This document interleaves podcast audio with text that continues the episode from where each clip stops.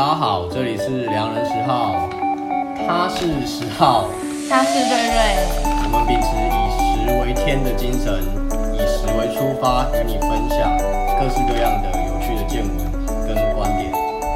好，那我们今天要分享的主题是什么呢？我们今天要讲的东西，其实就是大家一个台湾最常见到，它是一个台湾代表，叫做便当。便当。便当。OK，那这样我们来聊一聊，就是说，哎、欸，我来，大家不知道大家想象中的便当，应该是应该都不陌生。那我们让十号说一说他对便当的想法是什么？对便当的想法，一般来说，我们便当就是在我们上班日。的中午休息时间，大家会常常订的。他他的诉求就是要快速、方便、方便携带，拿了就走。那菜色丰富的吗？其实就是大家对便当的要求，大概就是要有菜，要有肉，然后饭要好吃。对，主要还是便当这个东西的产生，还是因为要配合我们现在的生活形态。或是你就是要带着走一个方便，那我们方便赶快饱餐一顿的东西，所以有了便当这个东西的出现。嗯、对，没错，我觉得嗯，应该说便当目前我们大家在就是日常生活中看到的样子，通常会是一个餐盒嘛，然后我们上面可能放三个菜或四个菜配菜，对，那会再放一个主菜主食的部分，那。通常容器来说，大概都是比较像是纸盒、塑胶盒，还有吃上便当那种木盒。对，没错。那便当本身就是一个非常亲民啊，就是一个家常菜。我觉得它就是一个快速，嗯、呃，能够让大家获得营养的一个一个，就是哎、欸，怎么讲？就是像家常菜的概念，就是哎、欸，我们出来外面也有人煮饭给我们吃的这种这种感觉。对。或是以前团扇的时候，以前在国中的时候，可能不想断带，就是订团扇的同学，他妈妈就会帮他准备便当。对，没错。嗯，那我觉得在便当这个东西，因为这是我们台湾人很常，就是很熟悉，从小到大每个人绝对绝对都会有吃过，不可能我从小到大没有吃过这个东西。那我相信，嗯，在就是世界各地啊，或者是亚洲的其他华人地方。在便当这个东西，可能因为大便当这件事情对外国人来说，可能比较不是一个来台湾会吃的，特别去吃。它不是一个特别说，哎、欸，今天有什么美食？但是为什么我们要提它？我觉得，因为便当就是，就像我开开头说的，它就是一个很日常生活，一个代表台湾的一个很生活化的一个一个食物，也就是一份餐点。嗯。就是它已经深入在我们的日常生活中。对，對没错。那我们介绍，像刚才就是形容一下，就是说，哎、欸，便当的菜色大概有这些，就是基本上就是三四道菜。那这样，那我们容器也讲了，那再来它的主食方式会会是有哪些？那我请请我们的那个煮饭高手十号。十号姐姐，请她来说明一下。你这样讲，我就会觉得 有点抬举我。然后我们说一说食主食，就是好。如果在主食方面说，哎、欸，便当到底会有哪些主食方式.那我们让十号来说一说。其实，其实便当来说，跟我我自己家的家庭背景有点渊源，因为我爷爷那一代就是自己开自厨就自助餐店，然后后来他不做了。其实家里楼下的店面也都是给人家做自助餐的。嗯哼。然后从我从小到大，其实看到他们的菜色真的是每天其实几乎都一样，但是是因为你的主菜多，你可以让人家选择。对。那看到有哪些？就是不外乎猪肉是一个大宗的项目，因为猪肉有很多变化，比如说可以做矿肉饭的矿肉，嗯，然后排骨，然后猪肉也可以做那个。卤肉饭、啊，卤肉饭最基本就是最基本最基本，它就会有卤肉饭。对，排骨。然后还有那种蒜泥白肉，呃、这个都是猪肉的变化。那每个人会选择的和价位也都不太一样。对，然后再来是鸡肉，台湾人最常吃的应该是这两大类。嗯的肉肉类来说，这两大类应该最多。那鸡肉当然也很多，像是炒三杯鸡，对，然后鸡排，呃，鸡排的那种鸡肉，嗯、或是炸鸡腿，嗯、炸鸡腿也有很多，有一个是炸小小鸡腿，一个炸鸡腿排，嗯、这个就是都是一个蛮常见的，对。然后接下来就还有鱼，嗯，其实比较常见的是这三样，就还有鱼，那鱼就是看当他们当天才买到的。鱼货，然后下去做一整条鱼，就是它就一整条鱼就是一个主食，嗯，这样子，然后再来就是可能牛啊，一道一道两道，大概就这样。嗯、这是一个自助餐的餐厅，它可能会提供的主食选项，就比较像自助餐。像有的便当店，其实它会。不，不见得可以让大家去选，去选，他会直接配好，配好的。对对对。但一般来说，嗯，就我今天来看到，好像蛮多，其实至少都会有几个选项，对对对对，五到六项，对对，有的都是让你选，或者很简单的那种选法。没错，然后其他的配配菜，有的便当店可能是让你自己选，或是他本来就已经配好的。对，这就每个人的做，每个人的商业模式和他自己。想要留持，想要维持的那个流畅度，可能就不一定，就看每一家便当店怎么做。嗯、对对对。那其实根据根据非正式统计的观察，其实在在这样来看来，其实最大宗以便当来说，就是呃，我觉得排骨跟鸡腿，其实大概排行榜前三名，大概就是对这两，就是这两个东西在那边轮替，然后。各家的做法也会呃有一些差异啊，比如说光鸡腿就会有卤的啊，或者炸的，炸的，但是也许炸或卤的方式，各家店有不同的烹调方式、煮食方式，所以它的口味上会有一点点不同。嗯，也也不是说一点点，有的会差蛮多的，我觉得。哦，是啦，没有错。对，那排骨的话也是一样啊，就是有人会说先炸再卤，或者先卤再，我有听过有一些是可能先把。一般我比较常见就是有的是炸完之后呢，丢到炉子里面去卤，就变成卤排骨。没错。然后有的是就是纯炸的嘛，然后还要看有没有裹粉。然后就像你刚才讲到的猪肉部分，嗯，不可能每个部位不一样做出来的那个。对，每个部位不一样做出来的口感，嗯，也不一样。嗯、那当然最重要的也是看每一个店家怎么去卤。那一块原本的肉，那个口味吃起来也会不一样。嗯哼，对。那我们来说一说，你知道，你知道，嗯，我们来，你觉得台湾的的的一些经典代表便当有哪些？台湾的经典代表便当，我觉得第一，我觉得应该是铁路便当。哎、欸，不错，我也是这么想。对，因为铁路便当它是。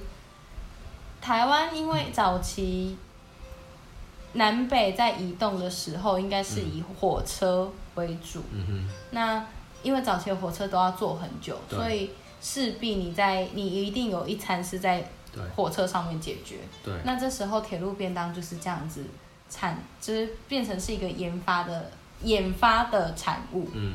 对。然后，所以大家现在其实都还是会怀念那种铁路便当里面的。便当菜啊，然后它它其实里面的东西也很非常的台式，就是像我们刚刚讲的排骨鸡腿，然后半颗蛋一颗蛋，对，高丽菜这些东西。其实铁路便当就代表就是大家都会去吃那个啊，福隆便当啊。哦，对对对对对，对对福隆便当有有有有有有那个就是坐到白沙湾那边。对，但它那边有好几家，其实我记得大家都吃，哦，不知道不是大家，因为有好几家各有，好像各有的人不知道就是乱买吧。对。那我记得有。尝试好像就是靠在车站旁边，对对对对，车站出来左手边。哎，我们现在广告建议就是，我们没有说店名，不不过认真，因为它就叫芙蓉便当，因为每家都写芙蓉便当。对，不认真来说，我觉得真的还不错，我觉得还不错吃啦。对，还不错，味道很好，对，就很有特，它有它的那个口味，我觉得在其他地方吃不到，可可是应该这样说。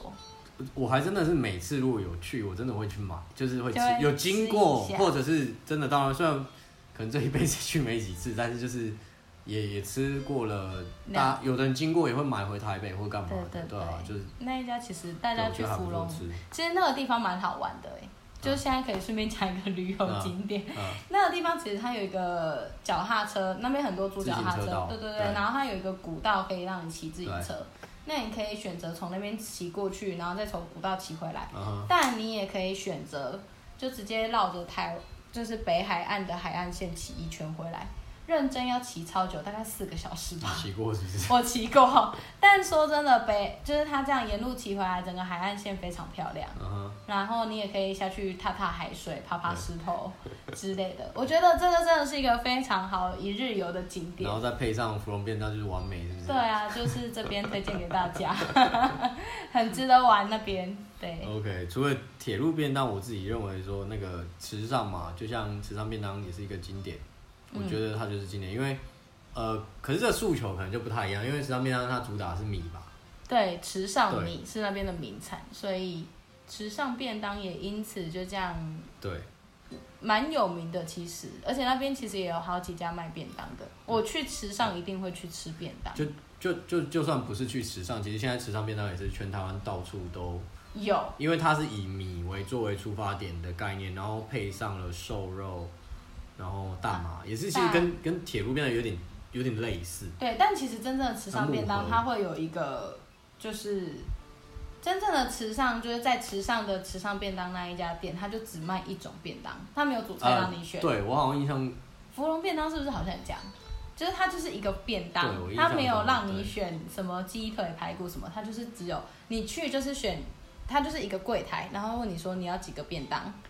然后你跟他讲几个，好，他给你一个。没什么印象。现在好像为了增加市场价，好像增加比较多主食的选项，是不是？呃，好像有，我记得好像有两个，就了不起的两三种，就是这样。对对对。但真正的池上便当，呃，应该不是说真正，然后他那边有两家知名的。对。那一家的就是像你说，它有主食，你可以选鸡腿、排骨干嘛？嗯。那另外一家，它就是它就是真的只卖一个一种便当。对。对，那他的结账方式就是你去跟他的柜台说你要几个便当，两个好结账，给他给你一个二的号码牌，你去排队的便当的那个餐台里等着领便当。嗯哼，对，他就这样子，非常简单。但是我每次去下午三点去，他的人也都是满的，也都是要排队。对啊，反正就总之就生意超好的。对，就不知道我们又不是在帮他打广告的。我没有说哪一家，但就是我觉得这是一个很特别的经营模式，而且嗯他做的很好。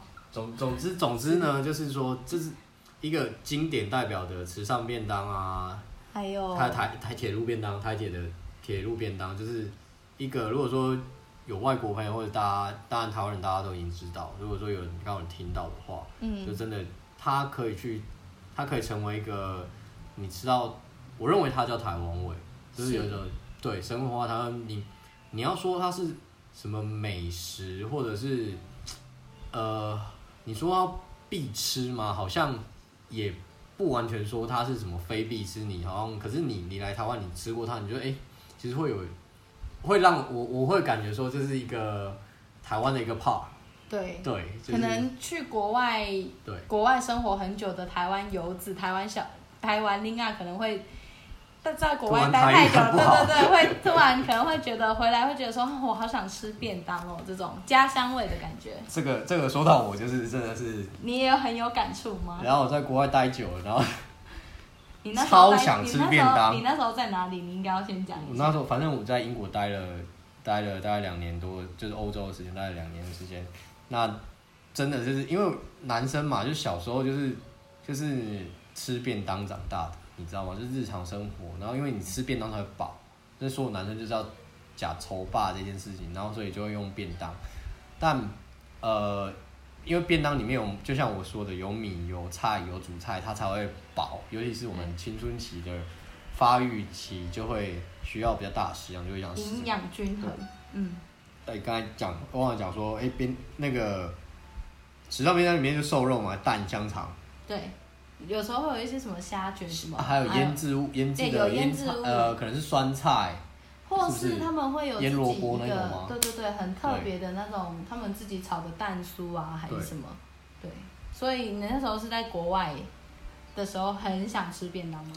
我很想吃便当，可是我没有说我特地想吃什么便当，就是吃米啊，因为呃调味吧可能都不太一样，就是你在国外比较，你只能自己煮，对，自己煮，可是你又一个人或没几个人，你要煮弄那个东西其实很麻烦，而且天气又冷。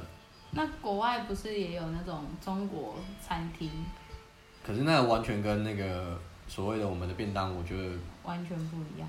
呃，可能因为我们从小都在这里长大的便当概念就是就是要三菜啊，一个一个饭，然后一个主食，然后也许有的好一点的会帮你配个汤，嗯、配个饮料给你喝，就是你就觉得哎、欸，好像什么都有，就是。大补帖全部都有了，CP 值很高。对，就是觉得哎，吃吃肉都有。可是你在国外，你要吃一个便当，它比较单纯一点。我觉得比较像是，呃，国外好像都会带着三三明治啊，就这样。对，或者了不起就是饭，然后配一个肉，就是混在一起，哦、类似这种概念，这种吃法。没有菜，没有菜。讲白就是像我们在吃那种，呃，快炒店。然后我们单点完，然后只是加个白饭上去，这种概念比较比较类似这样。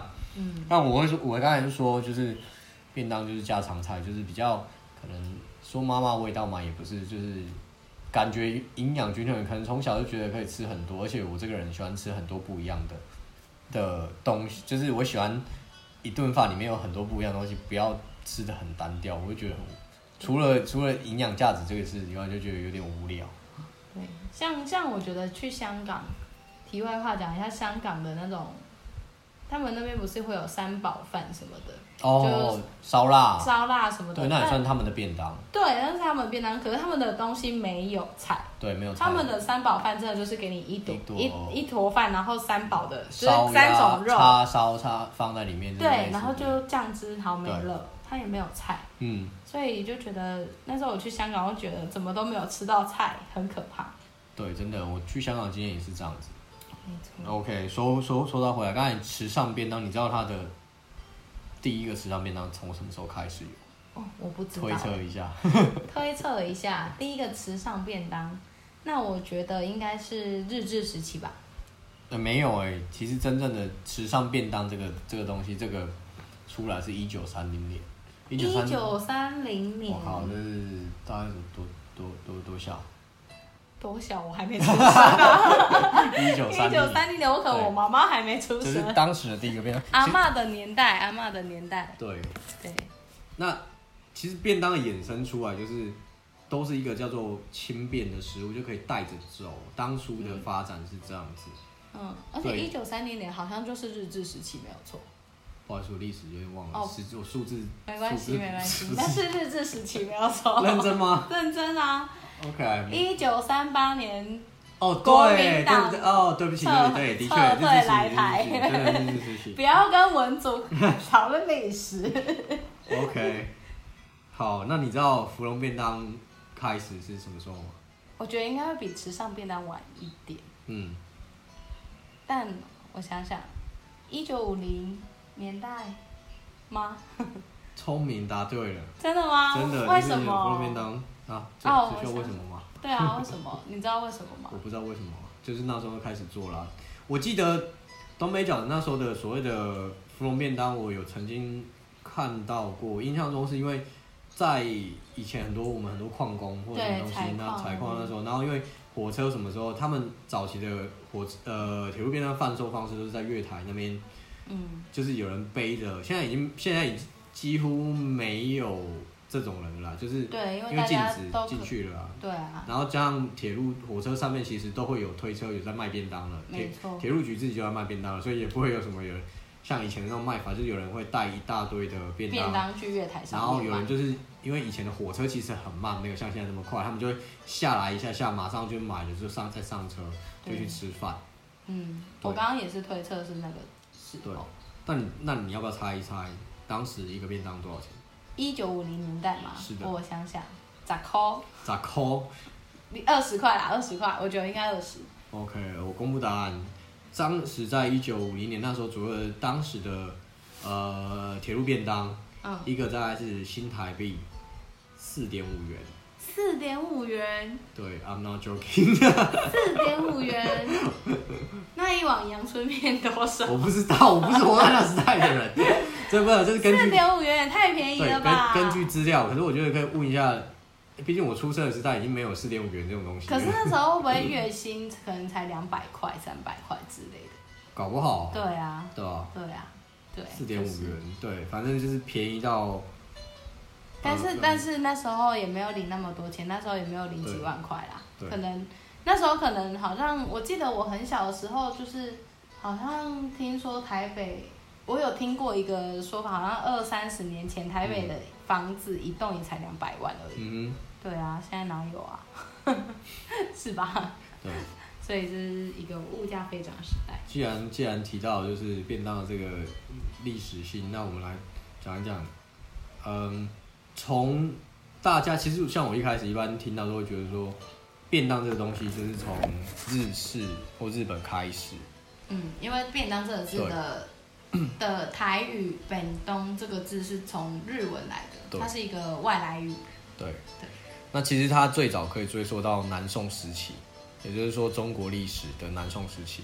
哇，真假的？对，那当时就有，它是一个。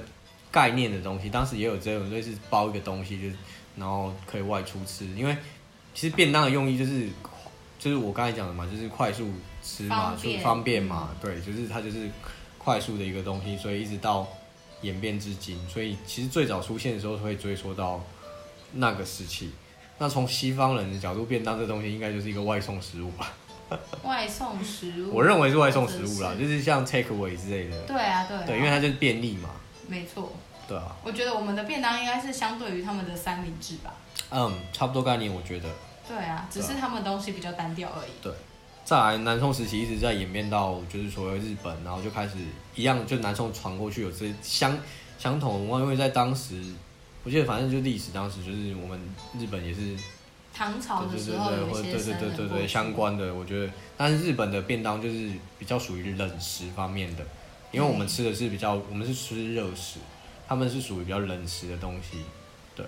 没错，而且日本日本他们会带饭团，嗯，好像会也也是一个比较多的，他们好像不有时候外出不一定会带便当的时候，而是带饭团。嗯哼，对啊，对。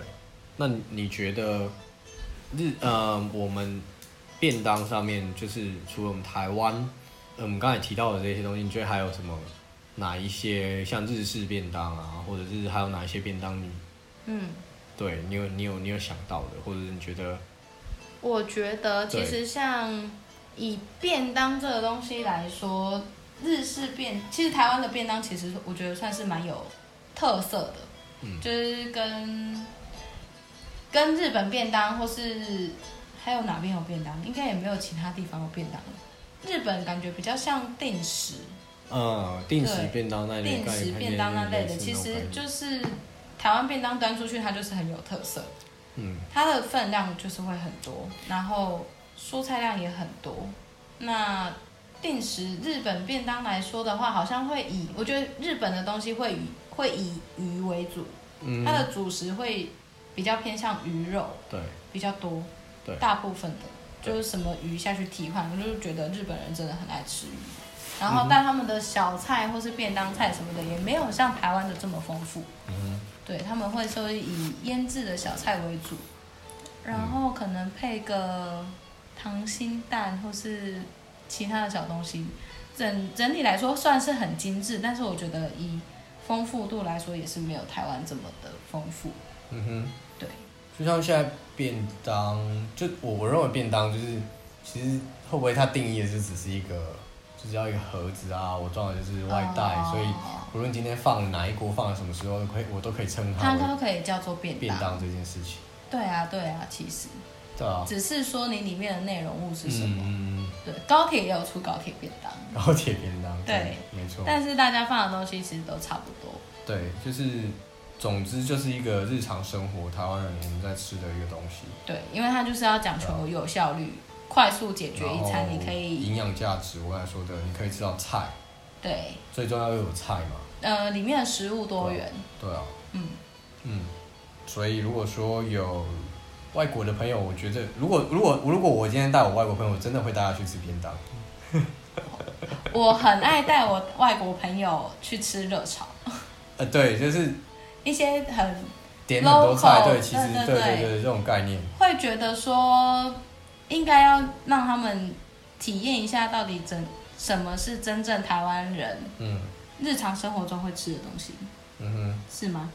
对，就是我会认为它是一个代表性的一个饮饮食的，呃，我不能说他要说食物，就是我们台湾人的一个日常习惯的一个一个文化，它已经融入在我们的那个生活当中了，很很很习以为常的事啊。就是比如说你在家里不煮饭，因为它有点像我们家，就是外面的厨房。对对，因为就是因为在外面吃太便宜了，所以现在大家都很难下下厨。大家好，这里是良人十号，我是十号。在这一集的节目当中，我们讨论了便当的定义与台湾便当的印象。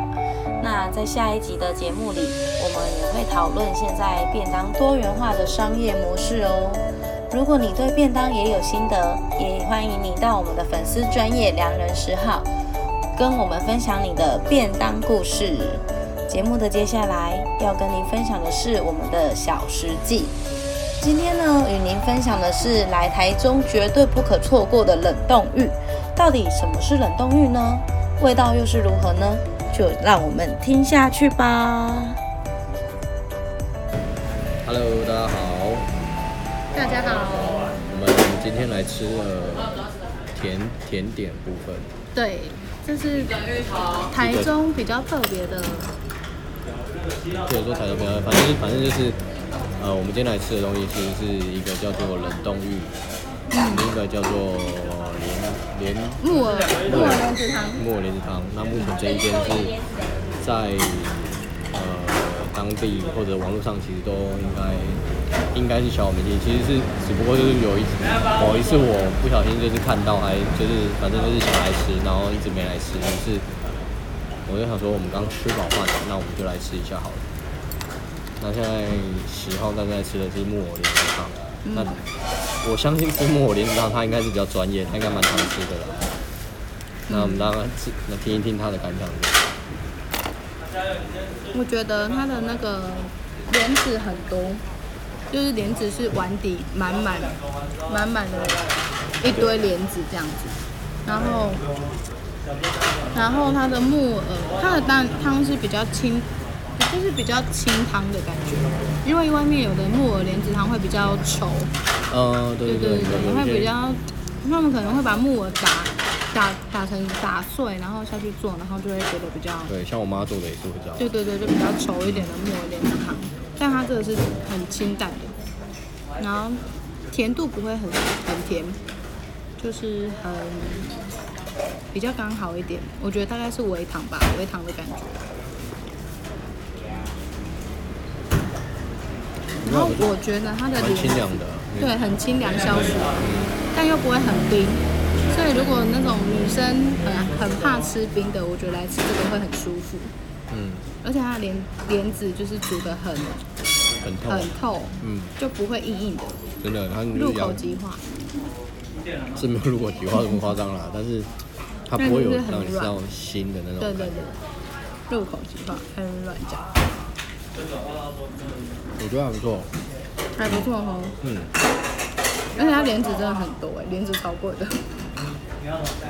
这我就不知道。它莲子好多。是哦。嗯吗？所以算是 C C P 值高，对不对？C P 值还不错啊，因为以莲子的这个量来多，有的时候。莲子都会只有一两三颗。那是哦。我觉得。其实我出去我不会点那个食物吃，所以我不太。不太了解。嗯，我不知道不知道外面的行情是什么。嗯，这个好像是比较女生会点的东西。而且因为我我一直认为这种东西就是没什么好吃的，都是因为可能从小妈妈比，因为妈妈叫我吃。嗯。那你就你现在有改观了吗？有点改观了。但是我还是不会点，因为我宁可点豆花。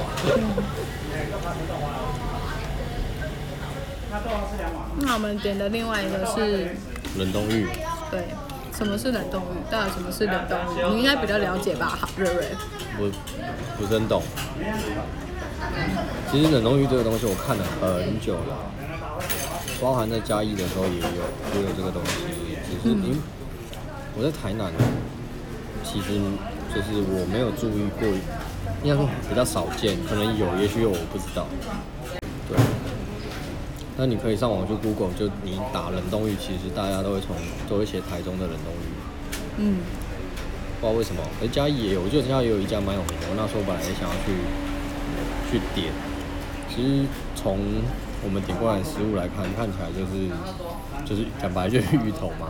对，只是它，哎、欸，可是它我刚刚切，因为它上来它是一个芋头汤，然后有一块芋头。那我刚刚要去切它的时候，发现它非常的软呢。我本来以为它是硬的，松。对对，它就会很软松，很松软的那种感觉。我觉得吃起来应该会蛮绵密的，我来吃吃看。对，他正在吃。我喝一下这个汤，觉得其实它的汤跟莲子汤一样，就是一种很清凉的那种。我想要外带回张台北，很 很好吃哎，很，就是芋头块，其实就是芋头块。我我可以说这个吃起来就是，呃，两个东西的汤，就是让你喝起来就是有一种清凉，然后消暑吗？嗯，其实也不是说，就是我觉得每个食物都有它的一个，就是制作过程都会有一种一种某一种能量，就是这个食物会给你带给你什么感受。那我觉得这两个带带给我的感受，就会觉得说它是。一种很干净的感觉。嗯，你同样可能吃豆花或者吃别的，可是不不是说食物肮脏啊，就是就是说干净，就是让你心情上会让你觉有 fresh 的感觉，对对对，有有干净的这种清爽的那种感觉，不是纯粹味道，就是心心情上。嗯，没错没错，形容的非常好。你觉得有有？你觉得有这种感觉吗？就是有这个木耳莲子汤。因为我觉得所有的食物烹调的食物，每道菜其实除了食材本身，或者是做呃，它的食材，或者是做的人本身的技术等等。另外一个付出就是我们看不到的，他的用心的程度，或者是他的本身这个人的背景，我觉得多多少少会去影响烹调结果或制作出来结果的这个食物的味道会有差。当然，这个就是要看每个人的感受度，是吧？你觉你觉得这个芋头如何？你说一说吧。芋头吗？我刚刚说啦，我觉得它很好吃，因为它芋头应该是用糖去煮它，所以它芋头煮得非常松软，可是又有一点甜度。我觉得这芋头如果拿来放在串冰上，一定超好吃。当当然，它现在做成冷冻芋，我也觉得不错。然后它很大一块。瑞瑞他现在正在吃，然后露出一个不知道是什么表情，是惊为天人吗？其实芋头这件事情本身对我来说，我本来就是个芋头爱好者。芋头控。对。对，但是咸的芋头我没有没有控，我就对甜的芋头都。嗯，这个是很棒。我觉得芋头很优秀。是的。就是它除了甜，跟它很它非常 Q。对。这种东西不是每个做得出来的 Q Q 的那种感受。就是它有咬劲，然后它但它又很。很松软，很，对，它不会腻哦，对，不会腻，它不会腻哦，它不会很甜。它虽然是用糖水，它一定要用糖水煮出来，它才会有这个味道。嗯，可是它又不会煮的过甜。对，所以我刚刚一吃完，我就说我要外带一份回台北，真的，很正。我们两个都蛮喜欢芋头这件事。对啊，我要回。你有你有没有试过那个芋头牛奶？有。那个鲜奶放在芋头鲜奶也是很正。对啊。真的好好吃哦！天哪，好吃！还好没有为它驻留在这，还好留下来。那我觉得贵贵一点就是了，我不知道算我不知道算不算贵，我也不算便宜就是了。不便宜，但是我觉得可以。是，而且为什么有台中人可以为我们解答为什么台中这么喜欢烤吐司吗？木瓜牛奶也要配烤吐司，然后冷冻芋也要配烤吐司，好像任何的冰品都可以搭配一个烤烤吐司，为什么？好好奇哦。哇，烤吐司在家也不是自己可以烤吗？对啊，我我烤吐司也蛮好吃的，太胡言乱语。芋头真的很好吃。对，而且它的汤，我觉得吃完汤真的优秀。我们应该先吃芋头，再吃莲子汤，因为莲子汤比较清淡，这样比较解腻。好吃。嗯，真的好吃，很棒。超多人在排队。真的，外带和内用的都很多。它是在台东的某一个巷子里面，哎，不算巷子吧，路呃街街某个街。对对对，我要外带一份回台北，我觉得。你认真？我认真啊，我认真啊，我超认真。我之后下来台中是什么时候啊？好好邪恶的食物啊！你又你还可以吃得到，我又没有，我又吃不到。我会克制我的欲望。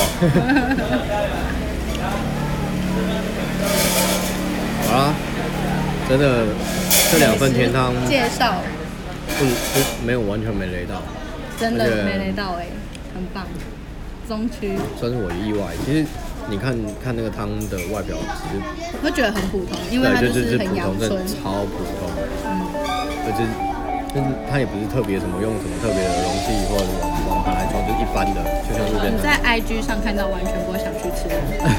对，说真的，因为它就是很很很简单的东西。对，我我我这个东西，我们用文字或者用照片来看，你可能真的完全看不出来这个到底好不好吃。对，你就是要亲临现场才有办法体会它到底。所以要多听我们的分享，因为我们用口述的，你才会亲临感受到这件事情，对吧？是，没有错。OK，好吧，好，就先这样啦，大家拜拜。